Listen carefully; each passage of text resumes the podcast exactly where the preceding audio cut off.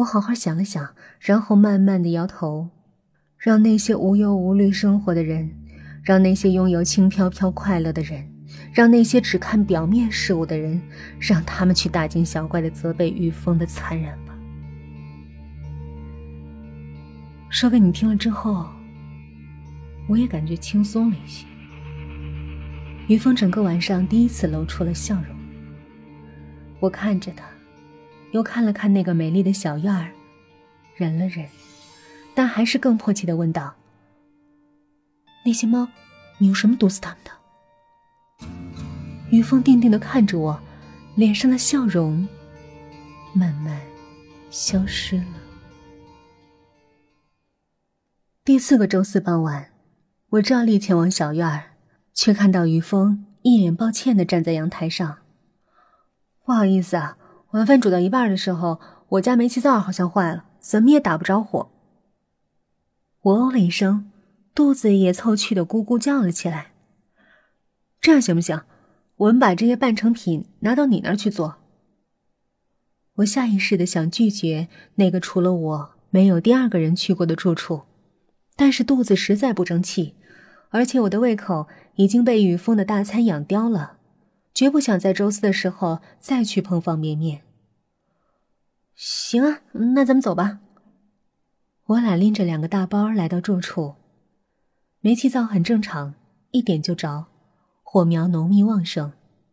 灶头炖着菜的时候，云峰环顾了一下，他看到的和我看到的一样，除了睡觉的床和简易的桌以外。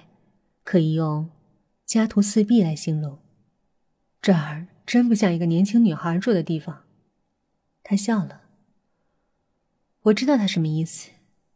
那些年轻女孩应该有瓶瓶罐罐的护肤品，可爱有趣的摆设，花里胡哨的明星海报，通通没有。这些东西我曾经有过，在我还有悠闲心思的时候。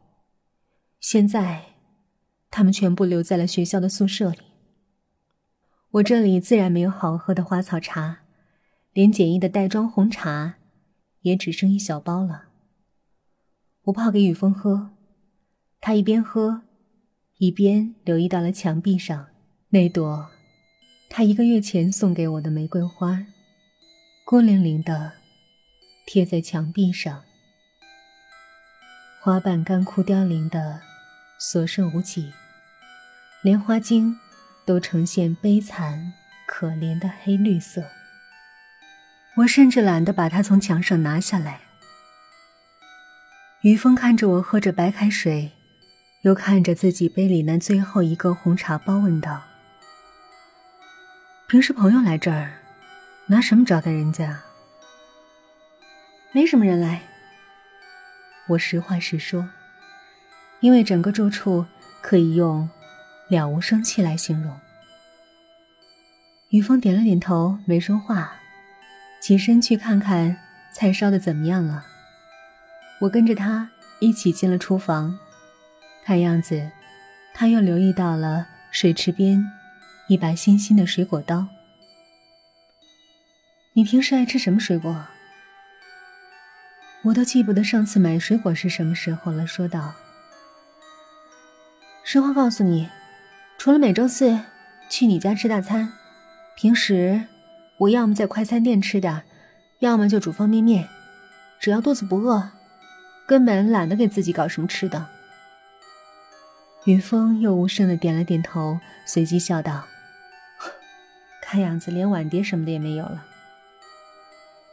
这里难得一见的日常气息，也就是那渐渐在屋子里弥漫开来的菜肴香气。我无奈的点点头，更无奈的看着雨峰跑回家一趟，拿来餐具。晚饭照例是色香味俱佳，我的胃照例得到了一周一次的满足。饭后，于峰用自己带来的茶叶泡了两杯茶，口味自然跟袋装红茶是天壤之别。你还记得你上次问我的问题吗？于峰冷不丁的开口了。我看着他，用力的摇头。